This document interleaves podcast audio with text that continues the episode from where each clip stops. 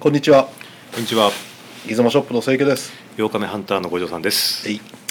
あのですね、はいあの実はまあ収録の時期と、まあ、がっていうのもあるんですが、はいもうすぐアップルウォッチがあの発表なあの発売というか予約開始なんですよあ、なんか出るらしいですね。はいええあれどうですか買いますかアップルウォッチって何ですかあのリンゴのマークが入った時計ですか なんかねありましたけどねそういうのただ昔ねあれよくわかんないですねなんか見てたら、なんかほらあの iPhone ないと使えないとかねあ実はあの私ですね、い全然あの知識ないんですよあアップルウォッチについてうんなんか五条さんは普段カメラなんあカメラで腕時計は何何されてますか私はあのボストークのアンフィビアっていうのをやっつけてるんですけど、それはあのソビエトのロシアのえーっと微妙なんですけどもとはもいとソビエトの時計なんですけど、はいソビエトがまあ90何年でしたっけ2年ぐらいでしたっけ、はいあの崩壊しちゃってはいで結局そのまんま作り続けてるんでまあロシア時計と言ってもいいのかなという気がします ね、はい、なせ正確ですかあのですね意外に正確なんですよ、おおえー、1日1分ぐらいでぐるぐるぐるぐるわけですねもうそのぐあらいでのね済みま五す条さんにね、ええあのゴルバチョフの絵のついた時計もらって大事にしてますよあそうでしたっけあれあれ同じとこじゃないのえーっとボストークのですね、うんあのー普通にボストークの時計ってですね、あのーまあなんて言うんですかねあのー文字盤とか、うん、針の形とか、はいその辺をちょこちょこ変えて、うんバリエーションでバンバン作ってるんまあ、で,、でもそんなもんだよ時計って、うんいらんいろんなのありますよね、うんええムーブメントってほら傑作のができたらあとは外見変えるだけだあありますよねあうの、んロシア時計とか、ソビエト時計だったら3133とかありますよね、はいはいはいあの日付クロノグラフですか、はいはいの有名なムーブメントありますけど、うんすぐ壊れます修理どうしてるんですえっとですね島んとこ修理できてないんですあよあそうでね、あの一応修理やってくれるショップが何年か前あっか、て、うんうん問い合わせまでやったんですよ、うでその後お金なくて、ああだってあ金のかかりますよね、ええ出してなかったらですね、ホームページなくなっちゃいまし たねなんかね、はいあのそういう意味じゃほら今度のアップルウォッチって中身の、うんなんかなムーブメントって言ってんかはいな、はいと外側を変えることでいろんなバリエーション作ったりしてるからカメあの腕時計らしいのよそういう意味じゃあそうなんですか高いのはなんか200万とかほら安い安いっつったってえー6万、そんなすんです外側で金金金無垢だからとかねなんかそういう金無垢だからってなんで200万するかなと思うんですけどあ知らないですね本当にいや知らないですね、あまあそんな知らないフランク・ミューラーみたいな値段つくわけですか そうなんですよ私フランク・ミューラーでいいですけどねあの写真載せときましょうまあギズモキャスト 始まりますます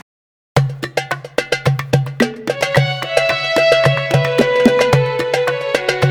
いつもキャストはいえー、とですね本日のはい私の好きなこの1台はい、えー本日ですね私ちょっと2台持ってきてま して、え2つとも一応二眼なんですけそどうね見せていただいて、なはいメーカーとそれぞれ名はい前を、、じゃあまず1台目からですね、うんはいえーこれコダックのですね、はいえーデュアフレックスはいという二眼レフです、はいこれまあ何がいいかっていうとですね、うんうんデザインですよデザインねいいね、これ確か40 1940年代の末期から50年代ぐらいにかけて、戦後だね戦後なんですけどね、もう見た感じなんですかこれベークライトにアルミ貼ってんですよ、うん、うんまあ今回このカメラのねあ,、ええあと1台のことも先に言っちゃう先に言いますか名前先にですね、えー、とほぼ同時代のカメラと思っていいと思うんですけど、うんこっちはイギリス製のですね、はいロスエンサインっていうところのメーカーあがエンサインでエンサインですねまたうん作ってる、んえーフルビューフレックスというのを持ってきました、うんこれ2台並べてるとですね非常にまあよく似た感じのコカンメセラなプんトがですねねでえーこれを何て言っていいかわからんけど、まあ、僕が勝手につけたのは,、ええはあの戦後米英米クライトカメラと、まんまですねうん、まあそういうふうなカテゴリー で、まあねそうですね二眼レフカメラね、はい二眼レフの、まあうんバカジョンっていうんですかね、うん、あの安いこの2台ですね大衆向けだねそうです大衆向けですね、だからまあお嬢ちゃんとかうんお兄ちゃんとかうんに、えーバンバン持ってってもらっうて、んうんでバンバン、うんもうこれあのフフォーカス2台とも固定なんですね、はいはいはいで、えーバルブと普通のシャッターの切り替えがついてる、うんうんシャッターボタンがあるだけ、でも何うの機能もあり何にも機能ないです、だから撮るだけですね、うんあとはもうカメラ屋さんに任せてくださいよ、うんまあ、これがですね、うんえー映るんですの走りですよねまあ映るんですの話は昔からあるんだけどとえにえかく大あの大衆向けカメラっていうのが非常に重要でねそうですねあのえおそらくほら以前持ってきたあのエンサインとか蛇腹は高いんですえよ、あれはまあ高級機ですね、うん、これはもっと安くて本当に一家に一台持てるようは、ない値段で、レンズもまあ、うんなんぼかわかんないようなですねプラスチックレンズ使ってて、うん非常にね安く作られてると思いまますあ、ねこ、こでまあ魅力なぜ欲しくなったかはいというところを言ってはくいださ、じゃあこのコダックのデュアフレックスからこれデュアデュアフレックスシリーズいろいろあってですね、うんうんこれ初期型になるんですけうど、んかっこいいい、かっこいいですね近未来でしょなんか、要は40年代末期50年代の近未来ですよ、うん、アルミでなんでこんなかっこいいカメラ今作んないんでしょうねないんでしょうね、あの本当これデザイン的に最強だと私は思うんですけど、うんあの同じぐらいの年代にうんアメリカ製のあの、なんだろうあのキャンピングカーでエアストリームってあるじゃないですか、はいあエアストリームうんあれをちょっあとのノリ私だね連想しちゃうんですけどね、このなんか B20 とか近くで見たらこんな感じじゃないのこもうそんな感じで すよねもうんうジュアルミンでできてそうな、うんまあアルミですけどであの二眼なんだけど、うんフードないんですうよ、んでこの覗きレンズはがですね、まあ、ちょっと流線形をしてたりとかして、うんうんうんい、なんか二眼二眼のルールに沿ってないねドイツドイツのほら、まあ、要はローライみたいな、はいはい、うん、ルールに沿ったえーデザインじゃないこれでいいじゃん、ねえかっていう、うんこのノリですよねうんで非常にデザイン的にすっきりしてて、はいえーもうボタンを押すだけじゃないですか、うんうんうん非常に素晴らしいですね、うん、なんかねやっぱりそのベークライトでしょつまりプラス原始的プラスチックって言っていいかいいと思うんだけど、うんだからほら結構造形を自由にできるわけね金属よりもねだからこのわざわざやっぱ滑り止めのためにこういうねあのラインをつけたりとか、こういう凸凹ね、ええあのつけたりとかねそうですねやっぱあのいろいろ工夫してるよコストを下げるためえーで使いやすくするためねああのすいません写真撮りながらはい話してます、でもですね、このアルミ板をうんうん貼ってうん六角ボルトで止めるんですよかっこいいなこんなデザインないですよねああいいねここれれははもちょうっと写真撮ってみましょうよええこれ六角ネジですよああ六角ナット上ナットですけどねああ下レンズ横のボード部分とかうんもうんうん六角ボルトじゃないですかこれうんうんうんちっちゃいですけどねこんなで止まってますよねうんでこれまあ面白い点としてはですねフィルムがですねうん620っていうやあつ使いまあなるほどねすあの細軸うん100 120フィルムみたいな感じなんでだからそのままは使えないんだ120フィルムはそのまま使えないですなんででこれいちいちですね620フィルムのスプール買いましてえーそれに巻き直してどこで巻いたんですかトイレ、ね自宅のトイレであ暗闇にして暗闇にしてああこそこそと巻いてそううんですね、はいはいでここにちゃんとあのコダックうのんユーズコダックフィルム620とはいちゃんと売ってあります、おここはね言わしてあのコダックにしろコニカにしろ富士にしろフィルムメーカーでしょもはい、うとにかくフィルムを消費してほしいんですよまあそうですねだから安いカメラもバンバン作るわけでなおかつコダックのフィルム使えよっていう話ですよまあそうですね、うん、どちらかというともうもうだからコニカは桜カラー入れろと、いい響きですねうさっん、きそうそうそうそうこ富士フィルムは富士カに富士カラはー富士フィルム入れろよって必ず書いてる、ユーズコダックっていうやつですね、それをプリントじゃなくて削って入れてるじゃないですか、これねうん本当文字盤うのんこう打ち込みなんていうんですかねうん、刻印で入ってますよね、メッセージですね、ええでうん、このコダックの古いやつって結構620機多いんですよね、ああそうこの要は620をうん普及させたかったっていうのうんが多分見え隠れしますよね、うんで中蓋開けますと、まあ何にもないですうんうんでここの、まあ、ちょっとまあ注目点です、うんこのコーションシールっていうのがここに貼ってありまして、うんうんうんこれにその今言ったようなですね「ロード・ウィズ・コダックはい、 620フィルム」とか書いてあるわけですけど、うん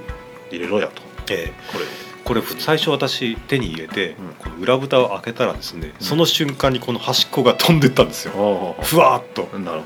でこのフィルムってめっちゃくちゃこど、うん、うもうなんだろうセロハンがうもっと薄いようなはいはい、やつでできてるんですよね、うんうんなんで開いた瞬間に風圧で剥がれて飛ぶぐらいの弱さなんですよ、うんでびっくりしてはい一応こう上にこうフィルム貼ってい一応保護してるんですけどね、なんであのデュアフレックス中古ではい出回ってると思うんですけど、このシール残ってるのってあんまないんじゃないかななるとほどね気がします非常にちょっと珍しいんじゃないかなことんなのね当時ほらイラストレーターでパソコンないわけでしょそうですねだからあの社食で一生懸命作ってるんですよこれ作ってるんですよ偉いねなあいいデザインだな、いいデザインですよね、うんまあ程度むっちゃくちゃいいこれそうですかありえないこれ何年前70年前もう70年近いですね70何年でしょ、ええとは思えんぐらい程度にね、ええいいもん手に入れましたな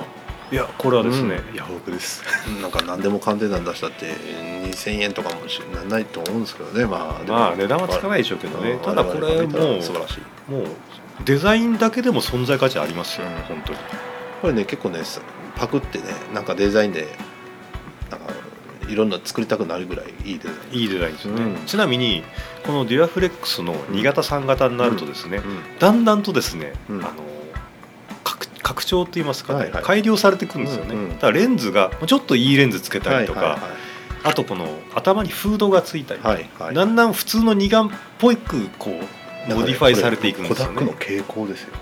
あそうですシグネットもだんだんつまらなくならんなんかデザイン初代かっこいいですからね、うん、なんかねコダックってだんだんなんかつまらなくなるのいじり壊してい く改造してなんか今性の性日本の能を増強させてどんどんおかしくしていく、だからね、まあでも一番初期型がいいですねってこともうかなこれ一番かっこいいと私は思いますね、えーでちまにあうんちなみにあの、こいつで撮ったサンプルがですね、うんうんちょっとあのーまあ不手際もありまして、うんまともなサンプルが1枚しかないんですけどこうんのこれねえトウモロコシ畑なんかどこですかえー、これですベねトナムって感じするんだけどいやいやいやでなんかベベトナムほら、まだ、ベベトトナナムム戦戦争争ににもっ ベトナム戦争のコダックちゃんベトナム戦争って僕は頭あるわけ てなんかすごい偏見持ってますねいやいやまあその活躍したねコダックがねあだからそこで戦場カメラマンが撮ってきたようあうんーこれあの普通にトウモロコシ畑どあそうどこだったかなうん伊豆かななんかどっかで撮ったんですけどなね、うんあのーまあフォーカスも多分34メーターぐらいから合うパンフォーカスじゃないかなと思いますね、うんうんで、まあ、これあのロモグラフィーの、うんえー X プロはいククロスプロセス用ポジフィールドを使うって、んだけどまあ普通にポジ現像してるわけねリバーサル現像したのねどっちなんでしょういねやリバーサル現像だよこれうんそうですかね、うんえーでまあなんか知らんけどいい雰囲気で撮れましたとそれでで,、もですね意外にですね、奥までうんそこそこ映ってるんですよね、まあ無限円まで合わせてる丁寧に作ってるんじゃないえーですだかか、ら奥に他のお客さんがいるのがですねなんとなく映ってるんですよね、はいだから意外にしっかり映りますよはいとうんうん、いう感じですかね、楽しいねえーまあ、ちょっとこれ今回1枚しかないんですけどはい、まあ、次の,、はいその、これ結構楽しいと思います、まあ暇暇ができたらですねまた620巻き直して撮ってみようかなと思いますねあと1個の方はいじゃあ次に行きます、はいえーロスエンサインのフルビューフレックうス、んえーエンサインが出してるですねこうんのフルビューっうんていう名前の、うんうんまあちょっと消防士のヘルメットみたいなカメラがあるんですよ別になるほど二眼レフ、うんそれとはちょっと違う、えー廉価版なんでしょうね、うんうんこっちの方うんがちょっと後に出てるうんやつで、うんうんこれもまああのなんていうんですかねイギリス製ですよ、うんなんかね、ええこのとにかくこれ2つ見て思うのは、え二眼レフの神様というかほら頂点であるローライフレックスの何も学んでないよ ねなんか、ま、なぜか真似する気ない、ーないですよね、うんええローライフレックスをねでねマジでローライフレックスね生で見たらねすごいっすよもあう作りがはいはなんかそのいまあ工芸品といいますかね工業製品としての、もう頂点を極めたような頂点頂点ですね、ええだからまあ今でもあるけど、はいはい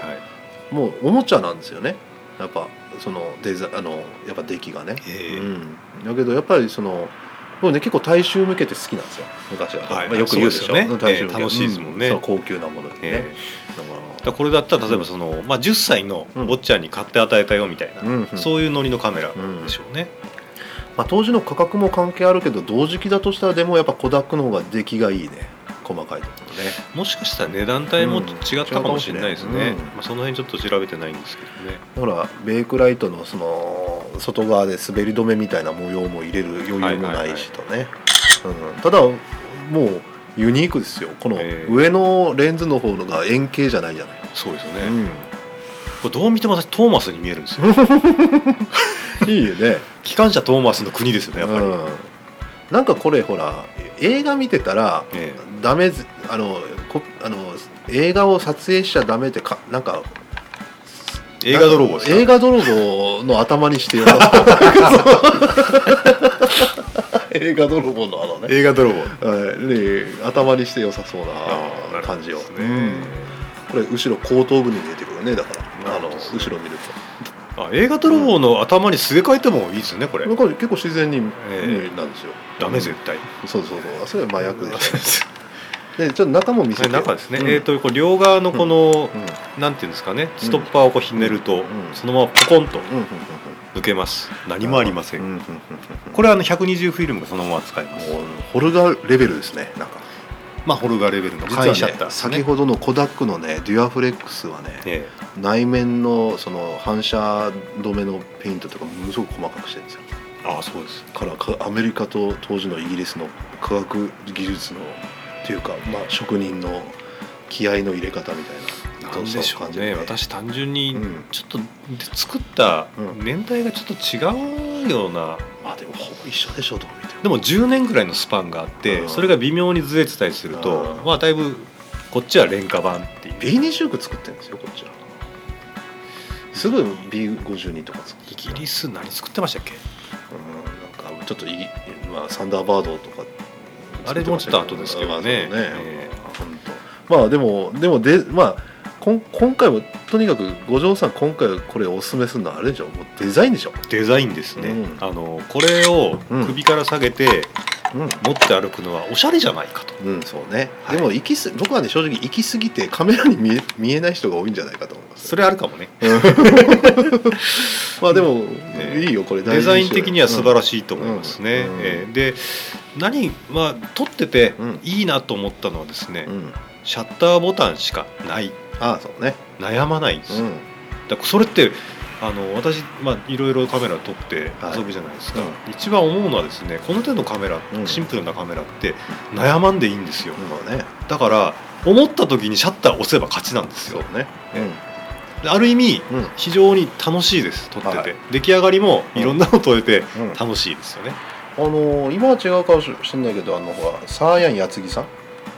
はいはい、あの方がねえあのー iPhone のえ、いきなり 3GS さあややつぎさんって言われてもそうそう分かんないと思うんですけど3その知人ですが。知人ですかはいあの、はいほら iPhone が最初パンフォーカスだったのよ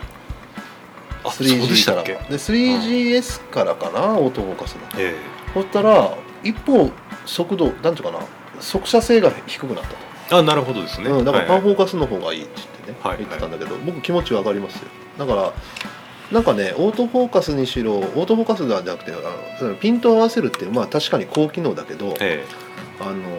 日本でもね結構そのほらピントをきちっと合わせるレンジファインダーのカメラが低価格なのつけたけどね、80年代になったら急にねオートフォーカスかパンフォーカスになってくるんですよね、えあなるほうん、でオートフォーカスもほら当時精度が高くないどうん必ずしもピント合うわけじゃないとだからパンフォーカスの方が結構ピントが合って見えるなんとかもうすぐパッと気にしなくていいっていうね、もうそういうところが受けたんだろうなと思うんだよね、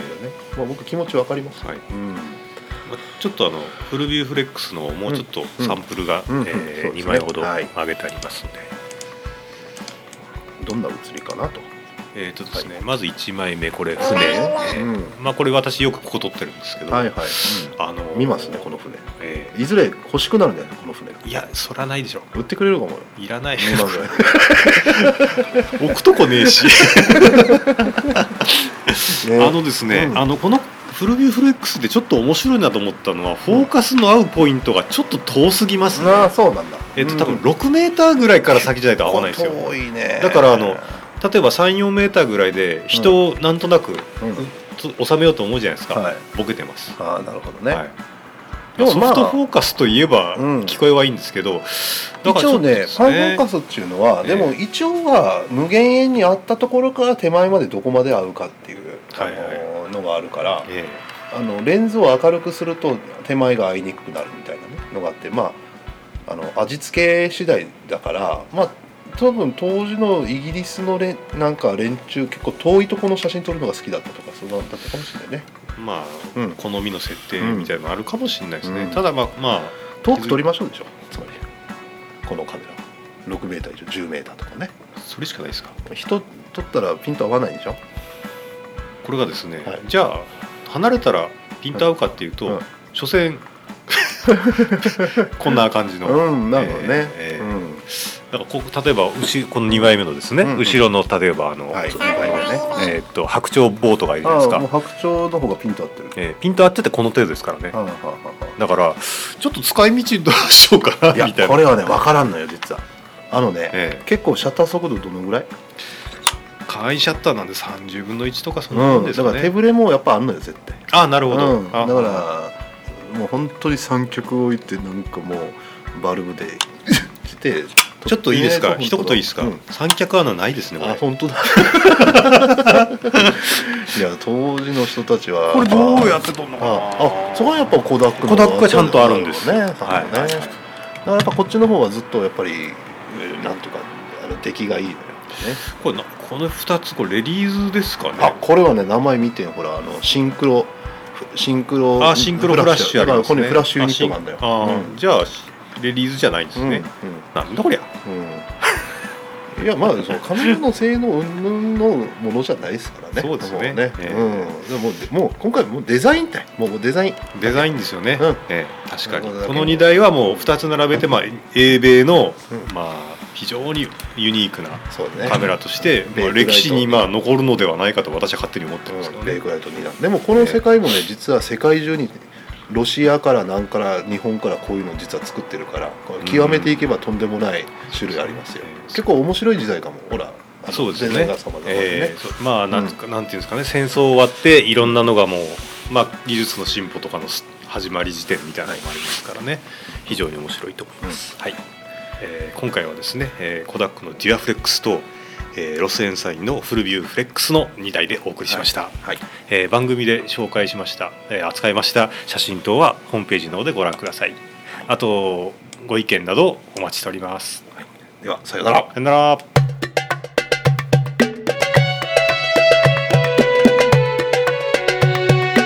いつもキャスト